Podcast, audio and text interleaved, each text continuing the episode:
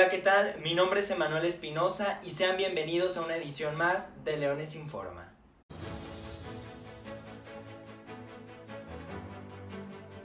Diversos estudios han demostrado que padecer COVID-19 puede generar un daño pancreático y esto generarnos una diabetes transitoria o indefinida, asegura la doctora Isabel Salazar Sánchez, científica del Instituto Politécnico Nacional.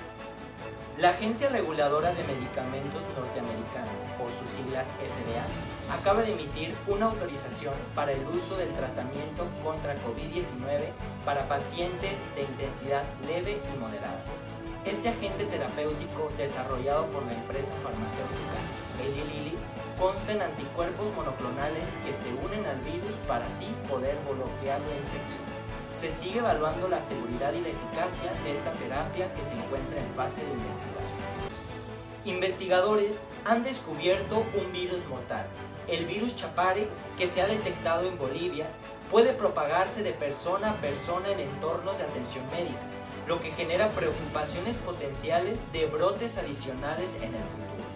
Los nuevos hallazgos presentados en la Sociedad Americana de Medicina e Higiene Tropical proporcionan evidencia de la especie de roedor que porta el virus y puede transmitirlo a las personas. A partir de diciembre, el Centro Médico de Occidente y el Hospital Civil Fray Antonio Alcalde dejarán de atender y recibir pacientes con COVID-19 esto para poder enfocarse en sus especialidades, aseguró el titular de la Secretaría de Salud, Fernando Petersen Aranguren. También agregó que las pruebas para COVID-19 se seguirán realizando en los laboratorios de dichos hospitales. La OMS ha dado por terminado el brote de ébola que se generó en la región de Ecuador en la República Democrática del Congo. Este brote generó 119 contagios y 55 muertos contagios tanto en zonas urbanas como en zonas aisladas en la selva.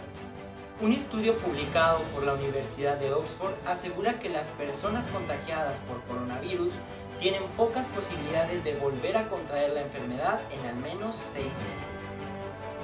La Organización Mundial de la Salud ha desaconsejado el uso de Remdesivir como tratamiento para pacientes hospitalizados por COVID-19. En una guía publicada en The British Medical Journal, el organismo sanitario estableció que el medicamento no tiene efectos significativos sobre la mortalidad u otras complicaciones importantes para el paciente y que tampoco disminuye la necesidad de requerir ventilación mecánica. Estas fueron las noticias más relevantes de la semana. Mi nombre es Emanuel Espinosa. No olvides quedarte en casa, usar cubrebocas, lavarte las manos y protegerte a ti y a los tuyos.